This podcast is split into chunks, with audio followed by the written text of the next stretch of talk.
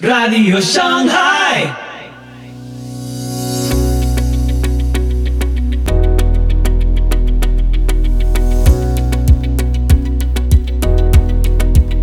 Muy buenos días, muy buenas tardes, muy buenas noches y muy bienvenidos a Radio Shanghai. Soy Pipo Biglione y este es el episodio 263 de la sexta temporada. Hoy, a los buenos, ¿les va mal? Con Julio López, entrevistado por Esteban Amigo. La historia de Job dentro de los libros de sabiduría nos enseña a confiar en Dios cuando el sufrimiento llega a nosotros injustamente. El prólogo del libro nos habla de un hombre rico y fructífero que es todo un ejemplo de integridad. Se le permite a Satanás que toque la realidad de Job y lo primero que sucede es que pierde a sus hijos, sus riquezas y su salud de manera dramática y fulminante. Aparecen su esposa y luego tres amigos que tratan de consolarlo y la historia continúa. Y nos preguntamos lo que muchos, ¿por qué a los malos les va bien y a los buenos les va mal?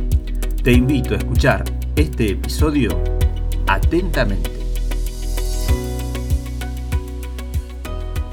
Eh, y la primera pregunta fue la misma para mis dos invitados anteriores Ah. y va a ser la misma para vos. Bien. ¿Mm?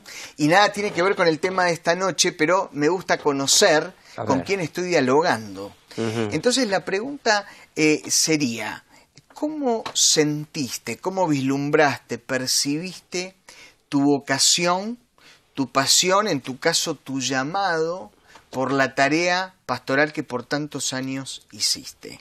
Ahora, a, a esta pregunta le sumaría que me cuentes algo de tu vida, algo a, a grandes rasgos, por supuesto, acerca de tu niñez, tu adolescencia y tu juventud, que sospecho que fue el momento en el que vislumbraste esta vocación, ¿no? Sí, señor. Mira, yo sentí la vocación muy jovencito. Eh, tenía todavía 16 años. Y ya a los 17 ya sabía para dónde quería ir y, y bueno, entregué la vida al Señor para eso, para la obra del ministerio. Un poco le peleé al Señor el tema de la música, porque yo este, siempre estuve con la música cantando, tocando. Digo, no me saques de toda la música, porque si no me muero. Pero ambas, ambas cuestiones eran compatibles. Eran compatibles, Eran pero si yo me dedicaba a lo musical, no. Claro. Entonces, y siempre puede ser como una tentación. Entonces, bueno, este, negocié de decir, mira, vos no me saques del todo la música y yo eh, me comprometo que si se chocan las dos, yo elijo la pastoral. Este, ¿Sucedió eso finalmente? Sucedió, Sí. sucedió. Para asegurarme de que así sea, decidí que yo iba a cantar o tocar gratis toda la vida. Así que eso lo he cumplido también hasta hoy. En alguna ocasión en que era obligación en cobrar un salario o lo que sea, yo lo recibía y lo donaba al 100%, o sea, no, no tomaba un peso de eso. Este, pero bueno, fui así muy jovencito, yo me crié en la iglesia pentecostal, este, y muy, muy, muy joven entendí eh, mi llamado y los que me rodeaban también lo entendieron así. Siempre el llamado se da desde los dos lados, ¿no? O sea, uno se siente llamado por Dios a algo y los demás te dicen que sí, que es, Confirman ese llamado. que es así, claro. ¿no? Confirman ese Porque alguno por ahí se siente muy pastor y la gente dice, no, vos que vas a ser pastor. O otros al revés, no quieren serlo. Puede y la, y suceder la a la gente, inversa. Sí, Claro. y la gente se lo pide. También conozco casos así. Qué, inter- qué interesante. Bueno, nos metemos de, de lleno en el tema de esta noche. Si usted se acaba de sumar, le cuento que vamos a dialogar e intentar dar respuesta a una pregunta a través de la historia del gran Job. ¿eh? La pregunta es por qué a los buenos les va mal y a los malos les va bien. ¿eh? Julio, ¿la gente se hace habitualmente esta pregunta?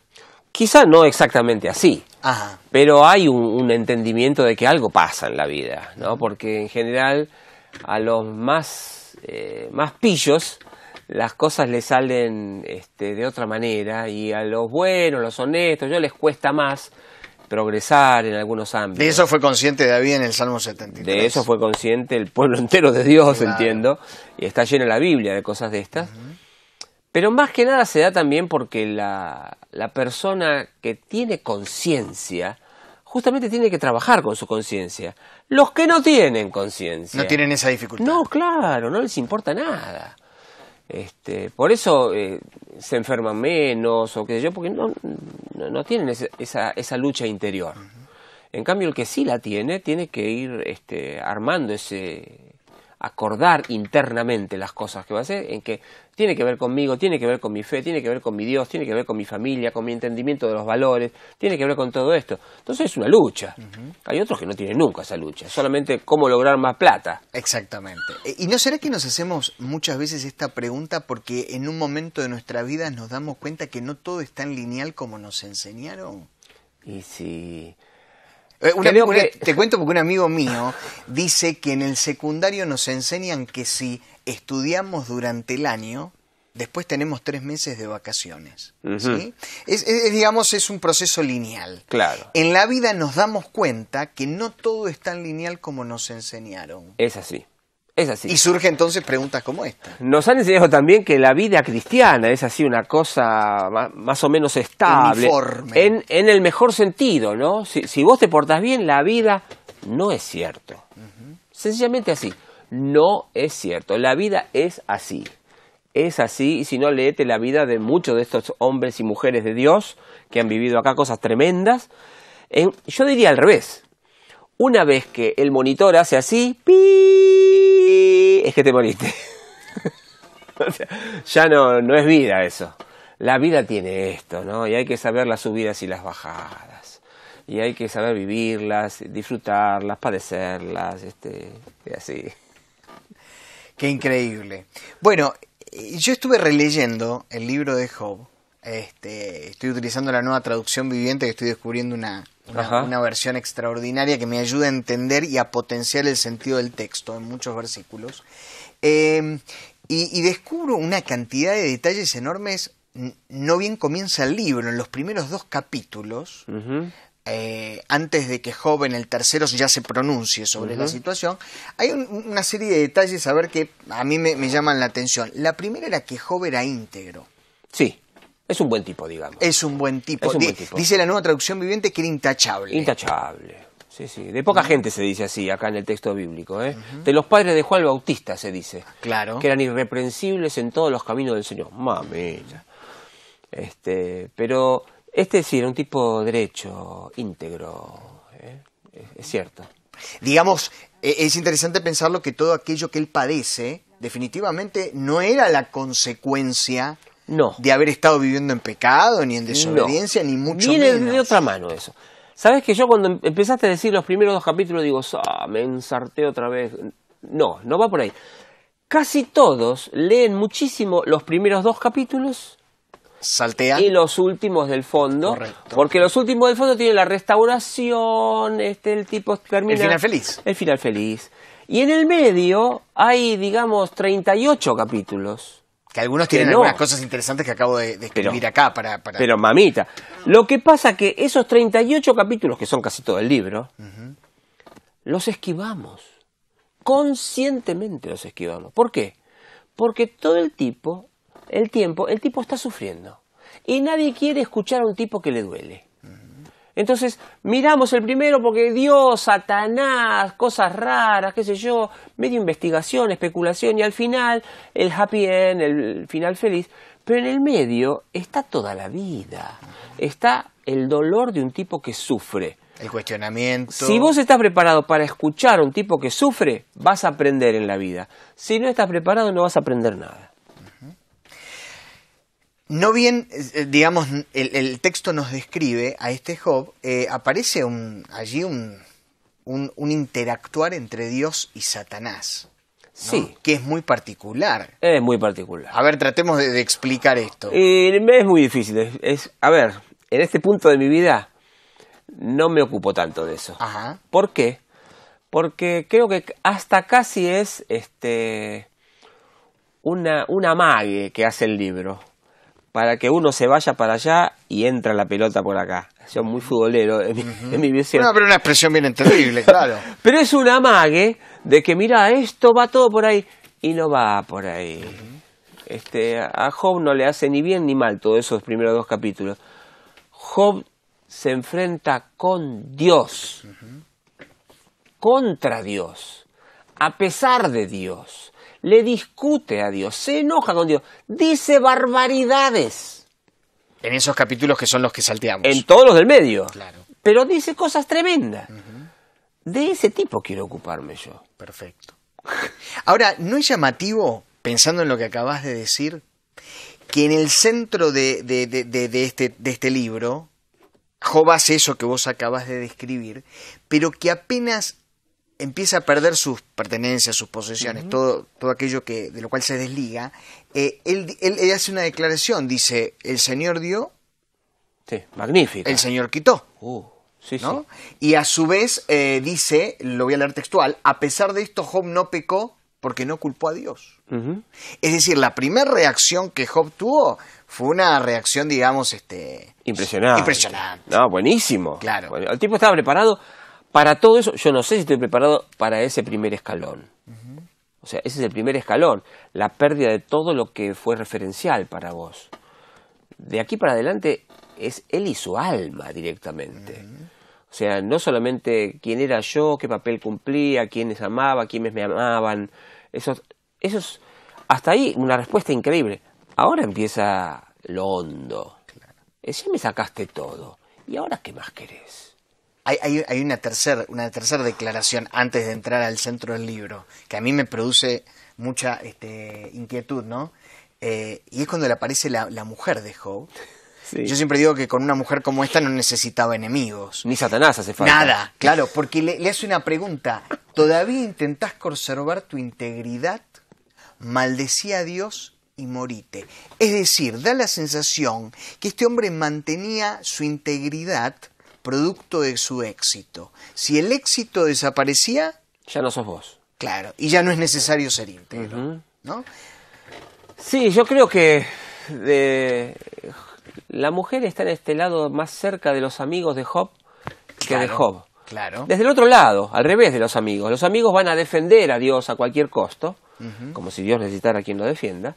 Y la mujer dice, mira, si Dios no nos ayudó en esta, no- ya no sirve para nada, no nos va a ayudar más.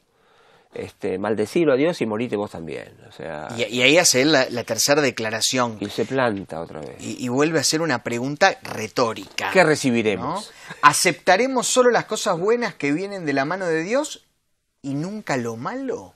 Como diciendo, tenemos que entender que esto también proviene de Dios. Puede venir, sí, sí, sí señor. O sea, segundo escalón aprobado. Exactamente. ¿eh? Y pues, déjame para allá así después entrar en el centro de- de- del texto. Eh, los amigos de Job se enteran, estos tres amigos, de la situación por la que Job estaba atravesando y llegan a donde Job estaba. Sí. Y a mí me Corresponde a los amigos. Por supuesto. Corresponde a los amigos lo ir a visitar al que está pasándola mal. Exactamente. Y a mí me sorprende la actitud que tuvieron cuando llegan y se sientan ahí, porque dicen que el rostro de Job estaba tan acongojado, tan apenado, que se sentaron con él y durante siete días hicieron silencio. Que es lo mejor que hicieron en todo el libro. Claro. ¿no? Eh, Es la, eh, es la una mejor jugada. eh, eh, Es una enseñanza magistral acerca de cómo aconsejar. ¿Qué se hace? Claro, ¿qué ¿Y qué no se hace? Y se callaron la boca y estuvieron al lado de él. Magnífico. Si hubiera terminado el libro ahí, Hubiera sido extraordinario. Che, a si mí me preocupa Sí. eh, seriamente que en general nuestros hermanos y hermanas agarran y se citan textos de, de esto, de lo que dice Sofar, Bildad y Eliú y, y se cita como una cosa magnífica de sabiduría. Y el pobre Job no los puede soportar Claro. pero todo se lee igual, ¿no? Entonces, como está en la Biblia, este, y como no queremos tragarnos todo el argumento de qué es lo que está pasando, agarramos así, abrimos en el 22, en el 23, en el 25, cualquiera, y citamos una frase fantástica, y hacemos lo mismo que estos tipos, se la aplicamos a cualquiera que la está pasando mal para destruirlo. Exactamente. es lo que el libro no quiere. Exactamente. Exactamente. Bueno, Julio, ahora sí te dejo con el, con, con- con el, con el centro del libro. Ese centro que, que solemos evitar, ¿no? Yo creo que eh, encontrarse con el sufriente es encontrarse con una fiera y que te puede destrozar. Porque el tipo ya está jugado. No tiene más nada que perder. No tiene nada más que perder. Y en este caso, Job está jugado y va a decir cosas tremendas a sus amigos y a Dios mismo. Que se contradicen con estas primeras declaraciones de los primeros capítulos. Y se van a ir contradiciendo porque ya Job está sacado. Eh, Él en un momento le va a decir, porque dice barbaridades, con todo Dios nunca lo acusa de haber dicho barbaridades. Eso me encanta de este libro. Porque este libro nos muestra que un hombre de Dios, una mujer de Dios, en medio de su dolor puede decir barbaridades. Y es posible que también Dios tome esas barbaridades y no las ponga en cuenta, sino que lo está dejando que haga su catarsis, diríamos hoy, que saque todo de adentro. Claro, hay cosas maravillosas que va a decir este hombre. Yo diría, Job se da el lujo de decir todas las cosas que a nosotros nos enseñaron que no hay que decir. No, hermano, no diga eso. ¿Cómo va a decir una cosa así? El tipo maldice el día en que nació. ¡Ah, maldito día! Dice. Maldita la que dijo. A la, a la partera la maldice. Aquí nació un varón. Y todos los días, malditos sean. Y que, no, hermano, no, bendecid y no maldigáis. Te mandan un versículo te empiezan a retar. Y hace todo lo que estos hermanos nuestros, Sofar, Bildad, Elifaz y Eliú, van a estar tratando de corregir a un tipo en su dolor. No, no lo corrijas, espéralo. Claro, nos cuesta muchísimo, porque nosotros nos parece que tenemos que salir a defender el honor de Dios. Y Dios no nos mandó a eso. Escuchar al sufriente es la tarea más difícil. Escuchar la confesión del tipo que dice no hay Dios. No hay Dios. Y yo tengo que dejarlo que lo pueda decir. Es lícito, es lícito, Es lícito. Esa, esa- esa expresión, Es lícito. producto de su situación, ¿no? Sí. Y aparte va a decir, no, porque él está en contra mía. Claro, ¿cómo no va a estar? Si él está arriba y yo estoy abajo. Él se abusa de su poder, porque yo no tengo cómo responderle. No, hermano, ¿qué estás diciendo? Blasfemia contra... Todas esas barbaridades va diciendo. Y Dios escucha. Y no censura. Nosotros censuramos. Le saltan al cuello cada vez, cada cosa que dice. Pero ¿quién te crees que sos vos? Le dicen. Y le van al cuello. ¿Te parece que puedo leer algunos Sí, parrafitos de esto? claro, claro.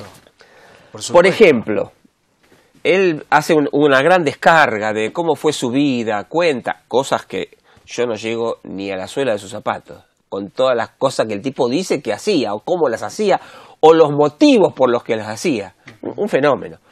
Pero al final ya está harto y dice, Dios mío, capítulo 13, versículo 20, Dios mío, concédeme dos favores para que no me esconda de ti.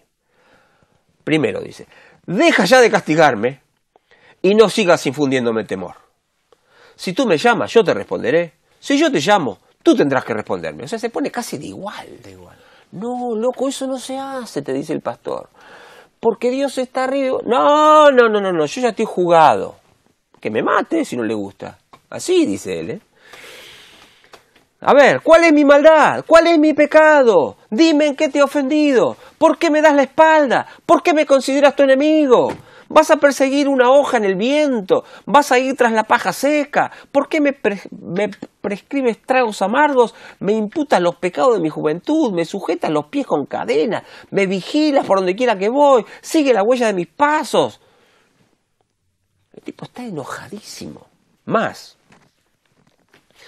somos como las flores, al cortarlas se marchitan, somos como sombras. No, hermano, somos hijos de Dios, Él nos ama. Shh, cállate, déjame decir lo que tengo que decir. Sobre alguien así pones los ojos, con alguien así entras en juicio, con una flor que se está marchitando. ¿Acaso la impureza puede purificarse? Esto es algo que nadie puede lograr. Los días del hombre están contados. Tú has decidido ya cuántos meses vivirá. Su vida tiene un límite que no puede traspasar. Deja de mirarlo, déjalo tranquilo. Déjalo que goce de la vida antes de morir. Le da instrucciones a Dios Increíble. acerca de cómo tendría Dios que tratar a los hombres. Claro. Déjanos vivir en paz, basta, correte. Increíble. Increíble. ¿Qué, qué, qué, qué, qué reacción puede tener el ser humano frente Ahora, a la esto, crisis? ¿no? ¿por qué no lo podemos leer así en un culto? No es políticamente correcto. No, no es políticamente, Claro. ni religiosamente correcto, ni litúrgicamente correcto. No es correcto, molesta, hace ruido. Pero esto es parte de la experiencia de cualquier persona que un día se enojó con Dios. Y tiene, Dios le concede el derecho de poder decir todas estas barbaridades. Y de hacerse todas las preguntas. Todas, todas, todas. Nosotros los pastores le tenemos miedo a las preguntas de la gente. Dios no le tiene miedo. Eh, Julio, me parece que hay un tema que aparece latente en el libro, a ver si vos estás de acuerdo, y es que el sufrimiento que el hombre padece, en muchos casos, como fue el caso de Job, correctamente administrado, puede forjar positivamente su carácter. ¿Qué opinas de esto? Y yo entiendo que sí, pero también entiendo que hay sufrimientos que son destructivos. O sea, que son casi imposibles de cargar. Esta semana tuve un funeral de un chico de 12 años. Que hace unos 3, 4 empeoró notablemente En su de salud. su salud, una, una enfermedad neurológica degenerativa.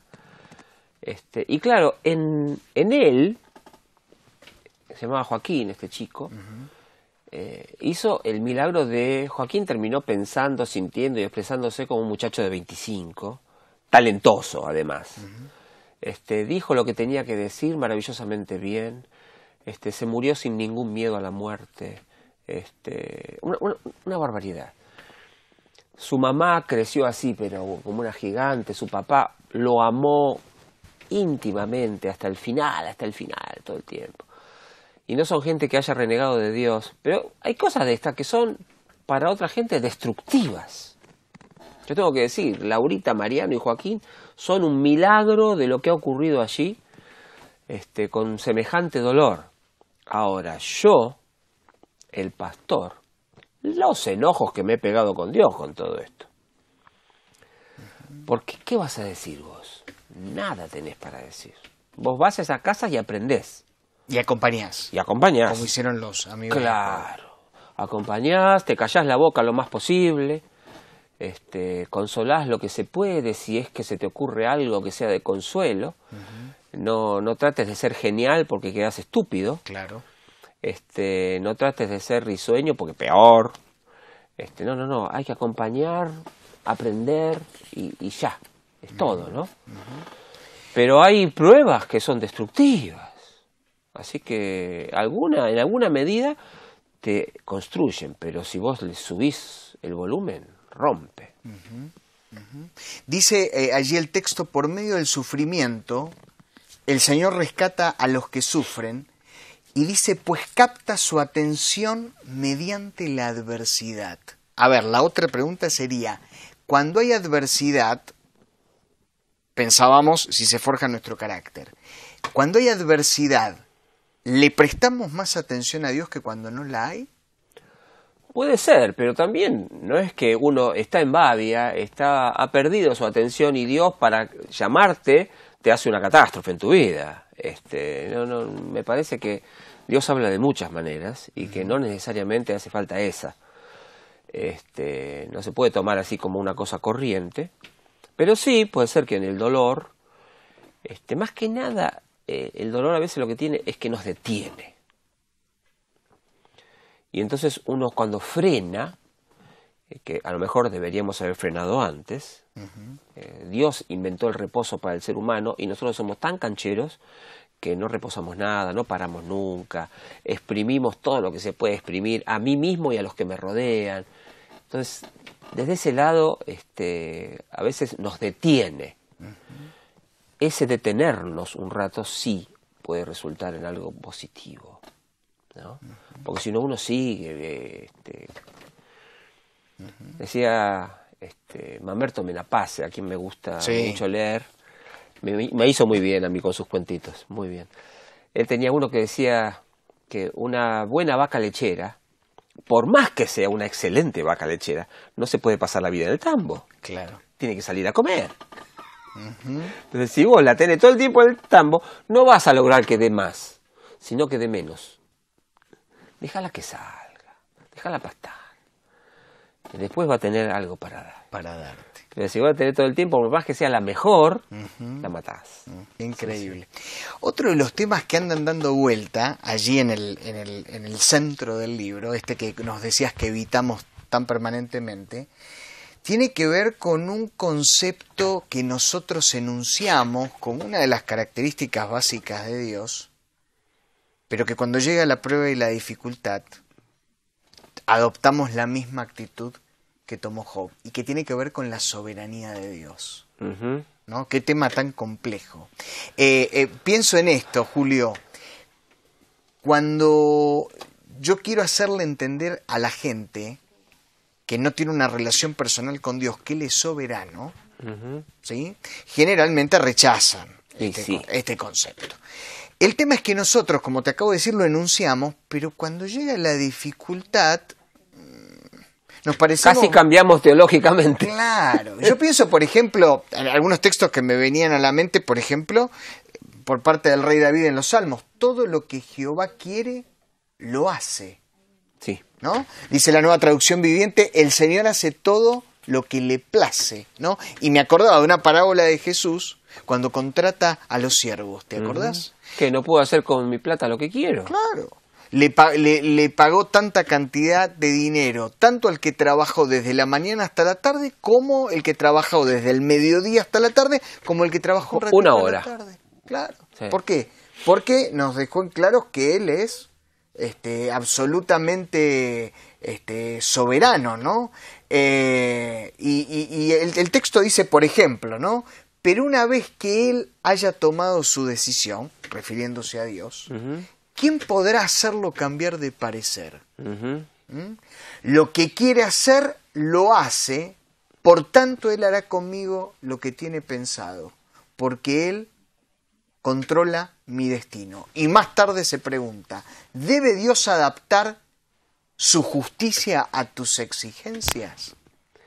Y no debe, pero el punto acá es que hay una relación entre Dios y el hombre que no pasa siempre por los mismos términos, que por más que a mí me gusta muchísimo la teología del pacto y toda esta historia, uno sabe que Dios trata con las personas eh, de maneras particulares, con las familias, con, con naciones incluso. O sea que no caben en el prospecto que dice esto contiene así, así, así, que hay muchísimas posibles variaciones de parte de él y de parte mía. Y en esas variaciones no se discute la soberanía de Dios, porque no es el punto. Lo que se está discutiendo es, vos sabés que a mí esto me aflige. No se discute si Él es o no es soberano. Él es soberano y hará lo que tenga que hacer. Pero vos me creaste a mí con esta sensación, con estas percepciones, con sentido del dolor y del placer y con todas estas preguntas que están aquí en el cerebro porque vos me diste cerebro. No es que Dios nos dio el corazón y Satanás el cerebro. No, no, Dios nos dio el cerebro y se levantan todas estas preguntas legítimamente.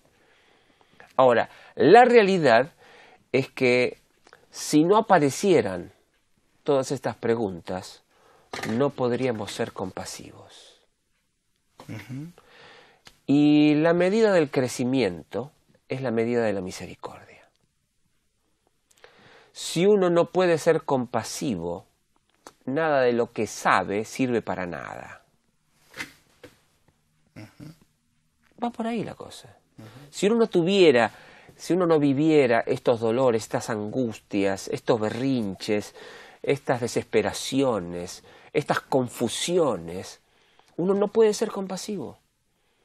Recién los que han vivido alguna de todas estas pueden mirar al otro con misericordia y decir, para, yo no sé si estuve en esa esquina, pero anduve en el barrio. Claro.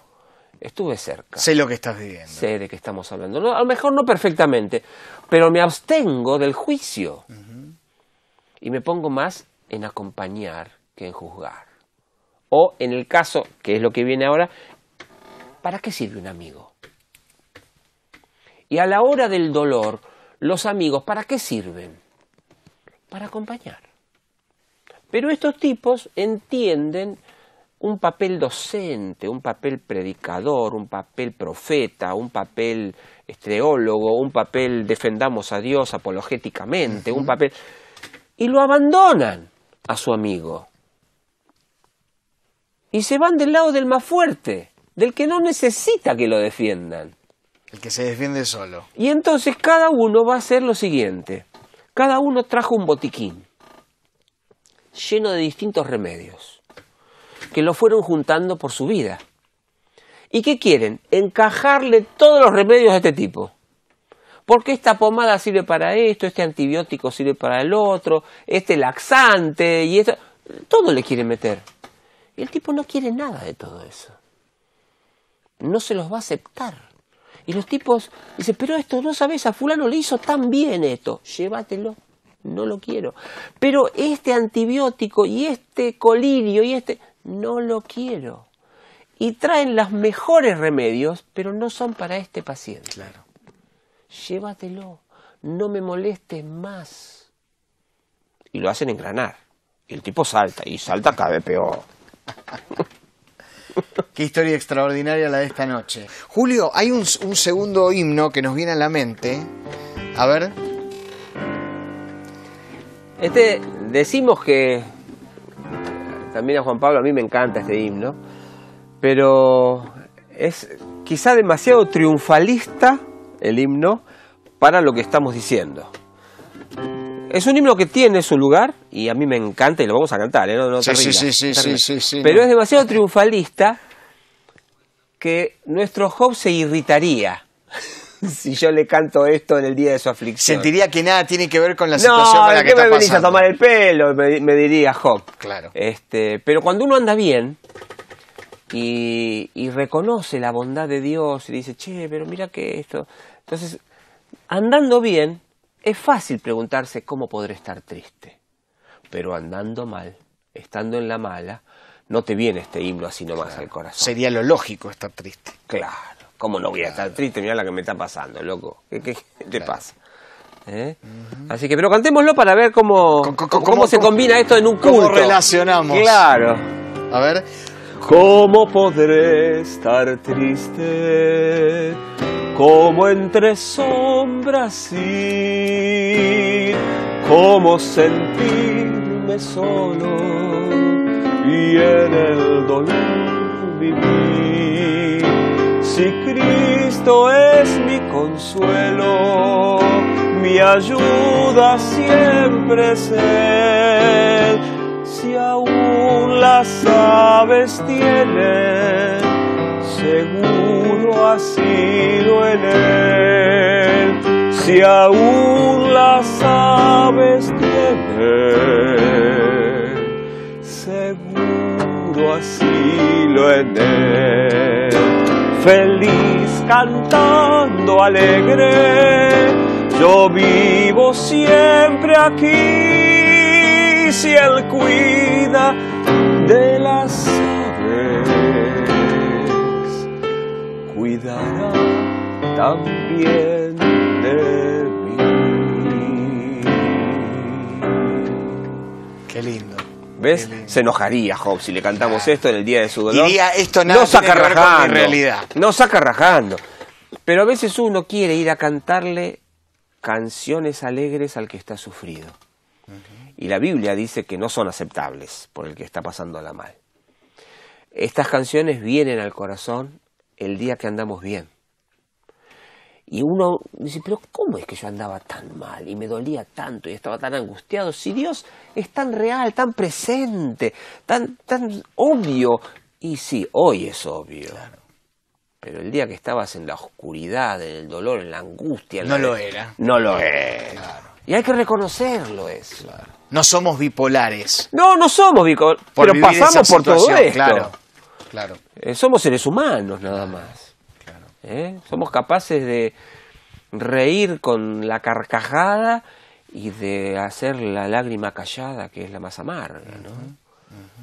Este, tremendo eso. Me acordaba de un libro que fue éxito allí finales de los 80, principios de los 90, que escribió el doctor James Dobson, afianzándose en su fe aun cuando lo que Dios hace no tiene sentido. Así se llamaba. ¿Te acordás? Cuando, cuando lo que Dios hace no tiene Y él sentido. cuenta una serie de, de situaciones de su entorno Sí, eh, y trata allí de, bueno, de desarrollar el, el tema de la soberanía de Dios, ¿no? Sí.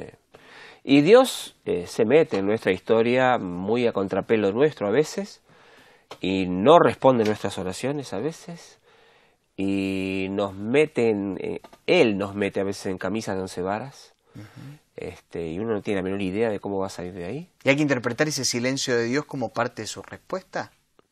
Y a veces sí, a veces hay que a- aceptarlo, no sé si interpretarlo, aceptarlo. Hay un libro entero de uno de los alemanes de la posguerra que se llama El silencio de Dios. Ajá. Y él empieza ese libro con un sermón que dice, imagínense ustedes, en esta semana se perdió la batalla de Stalingrado. Para los que saben algo de Segunda Guerra Mundial, de allí para adelante el ejército alemán retrocedió, retrocedió y terminó vencido en Berlín. Y ellos sabían que era definitivo eso. ¿Qué se dice? Vos tenés que predicar ese domingo en Berlín.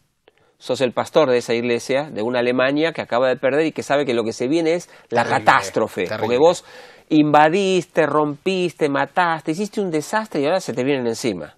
¿Qué se dice? Y él dice, nada se dice. Uno tiene que aprender a callarse la boca.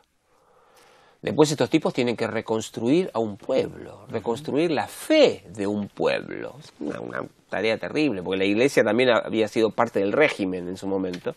La iglesia se dividió en Y Alemania. había estado involucrada allí. Parte y parte, o sea, la iglesia se dividió severísimamente en su momento. Una parte se apartó y la otra se involucró. Una parte es la iglesia alemana y otra es la, la- la iglesia creyente, la iglesia confesante, ¿no? Que termina muchísimos mártires allí, muchísimos. Seminaristas, pastores, etcétera. Entonces, ¿qué se dice? Nada. Aprender a no decir nada. Aprender a callarnos la boca. Es un arte que nosotros todavía no hemos aprendido. Entonces, uno de, la- de los mensajes grandes de esos alemanes fue, aprendamos a callarnos la boca. Hemos dicho tanta pavada, hagamos primero un buen testimonio y después a lo mejor alguien nos quiere escuchar. Claro. Este, claro, después pasó con muchas iglesias que no eran la iglesia alemana, que tomaron el concepto y dijeron, no, no hace falta testificar más. So, no, pero vos no sos la iglesia de Alemania, vos estás en América Latina, eh, vos tenés que predicar el Evangelio, pero tomaron aquello, lo impusieron acá, un montón de líos. Pero aprender a callarse la boca, Cuesta. qué lección. Me viene a la mente una frase que leí el otro día, me, me impactó mucho. Dice, habla de Cristo solo cuando te pregunten, pero viví de tal manera que todo el tiempo te estén preguntando. Sí, sí, sí, algo así. ¿No? No, o otra parecida que dice, testifiquemos de Cristo siempre, incluso con palabras, si hace Ahí falta. está. Ahí está. Bueno, em, Julio, no me quiero apurar, pero el tiempo nos, nos apremia. Sí, ya estamos ahí, mirá. Ya estamos, ya estamos, sí, sí, sí, sí. ¿Vamos al Salmo? Eh, vamos al Salmo, vamos al Salmo y, déjame preguntarte dos cositas del final de Job. Oh. Y, después vamos al Salmo, porque el. Salmo nos da una conclusión perfecta.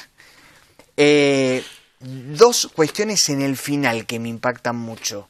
Dice que en el final cuando Job ora por sus amigos, Dios restaura todo lo que Job había perdido en un principio. A mí lo que me interesa allí es que Dios no está dispuesto a escuchar a sus amigos, Ajá. pero está dispuesto a escuchar a Job. Dios está harto de escuchar a esos tipos y quiere escuchar que Job ore por ellos. Esa es mi mirada. Los amigos no van a orar por Job. No les interesa a Job. Y a Job le interesa todavía orar por sus amigos. Eso es un tipo grande. Y en ese momento el Señor lo restaura lo que había perdido. Sí. Eso, eso es una- Tremendo eso, Sí, ¿eh? sí, sí, es un concepto Hay que, hay que leerlo, ¿eh? Tremendo. Hay que leer todo ese final, ese enganche, ¿no? Tremendo. Él se ocupa de sus amigos y Dios se ocupa de su situación. Sí. Y el, el otro- la otra cosa, la otra conclusión a la que Job llega es que dice, de oídas te había oído, pero ahora mis ojos te ven. Y sí. Da la sensación que en el proceso redescubre a Dios. Mira, por lo menos sí, seguro que hizo un crecimiento, que está en- con otra nueva perspectiva, diríamos si fuera, hizo un upgrade. O sea, el tipo creció y antes tenía algo, algo ahí, pero ahora están frente a un nuevo Dios, Tenía una nueva perspectiva. completamente. Ahora mis ojos te ven, o sea, hay un, un encuentro diferente. Después de esos encuentros diferentes, la gente cambia, lógicamente. A lo mejor no sea el mismo Job que habían conocido antes, a lo mejor sea más callado, a lo mejor sea más al revés, más festivo. Este, no sabemos. Pero la situación lo transformó. Sí, seguro, La situación lo transformó. seguro. Bueno, ¿y qué tenemos que decir acerca de David en su salmo? ¿Me dejas leerlo? Dale, si está. no, sí, ¿de qué por vamos a hablar? supuesto, por supuesto. Este salmo hay que leerlo antes y después de leer el diario. Ajá. Sí, sí, o vas a abrir la compu y mirar las noticias, antes hay que leerlo, después también. Ah, Dios es bueno con Israel, con los limpios de corazón. Una confesión, mira, dice, en cuanto a mí, casi se deslizaron mis pies, poco faltó para que mis pasos resbalaran. Y es que tuve envidia de los arrogantes, al ver cómo prosperaban esos malvados. Ellos no se acongojan ante la muerte, pues están llenos de vigor. No se afanan ni se ven golpeados como el resto de los mortales. La soberbia es su corona y la violencia es su vestido. Tan gordos están que los ojos se les saltan. Siempre satisfacen los apetitos de su corazón. Entre burlas hacen planes malvados y violentos y siempre hablan con altanería. Con su boca ofenden al cielo, con su lengua denigran la tierra. Por eso el pueblo de Dios se vuelve a ellos, absorben sus palabras como si bebieran agua. Hasta dicen, ¿cómo vas a verlo, Dios? De esto no se enterará el Altísimo. Bien puede verse que estos impíos se hacen ricos sin que nada les preocupe. Ah, de nada me ha servido mantener mi corazón y mis manos sin pecados, pues a todas horas recibo azotes y soy castigado todas las mañanas. Si acaso llegara yo a hablar como ellos, estaría traicionando a la generación de tus hijos. Me puse a pensar en esto para entenderlo, pero me resultó un trabajo muy difícil. Solo cuando entré en el santuario de Dios pude comprender en lo que ellos van a terminar. Ah, pero tú vas a hacerlos resbalar, vas a hacerlos caer en desgracia, en un instante acabarás con ellos. Perecerán por completo, consumidos de terror, como quien despierta de un sueño. Cuando tú, Señor, despiertes, harás que se desvanezcan. Yo tenía el alma llena de amargura y sentía que el corazón me punzaba. Era yo tan torpe que no podía entenderlo. En tu presencia era yo como una bestia. No obstante, siempre he estado contigo. Tú me has tomado de la mano derecha, me has guiado para seguir tu consejo, y al final me recibirás en gloria. ¿A quién tengo en los cielos? Solo a ti. Sin ti no quiero nada aquí en la tierra. Aunque mi cuerpo y mi corazón desfallecen, tú, Dios mío, eres la roca de mi corazón. Eres la herencia que para siempre me ha tocado. Qué tremendo. Qué tremendo. Qué tremendo. Ahora, eh, eh, Julio, no sé si vos coincidís conmigo, el, el verso 17. Sí, sí, sí. Yo, yo- Ahí, yo- hay un- ahí está el giro, ahí ¿no? está el giro, ahí está el giro. Yo, yo lo, lo, lo, lo ¿Hasta qué? ¿Hasta qué? Me hice todo este cuestionamiento hasta que la presencia... Lo que quiere decir que hacerse el cuestionamiento es legítimo. Absolutamente. Entrar al santuario también. Absolutamente. O sea, absolutamente. Hay una invitación a mirar la realidad que duele. Hay una invitación a entrar al santuario y mirar las cosas de otro modo. Y entrar al santuario hace que yo tenga después una mirada diferente de mí mismo.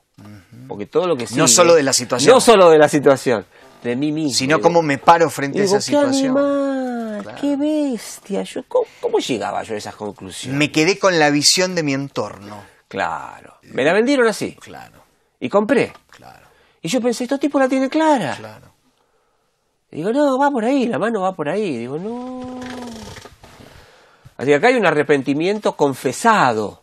¿eh? E- es, es que ocurre de entrar a la presencia de Dios y decir, pero yo siempre estuve con vos. Me tomaste de la mano derecha, me vas a guiar, me vas llevando y al final me vas a recibir. Y entonces sí llegan los otros renglones más arriba. ¿A quién tengo en los cielos? Solo a ti. Y empiezo a mirar esto con otro desdén, con otra apreciación. Es menos importante. Y la presencia de Dios clarificando aquellas situaciones que la realidad no puede. Sí, totalmente. Definitivamente. Totalmente. Definitivamente. Dios quiera que pueda ser nuestra experiencia. Sí. ¿eh? Sí, sí. Julio, se nos fue el tiempo. Sí, gracias a Dios. Eh, Dios quiera que podamos volver Gracias a por la invitación. No, gracias a vos por haberlo Un saludo a aceptado. toda la gente, que Dios los bendiga mucho. Bueno, che, muchísimas gracias. Invítenlo a Job a su casa, es buen tipo. Es buen tipo, Sí. es buen tipo. Y así llegamos al final del programa de hoy. Recordá que podés seguirnos en Facebook e Instagram, dejanos tus comentarios y si te gusta, compartilo. Los invitamos, Dios mediante, a escuchar nuestro próximo episodio y que Dios los bendiga.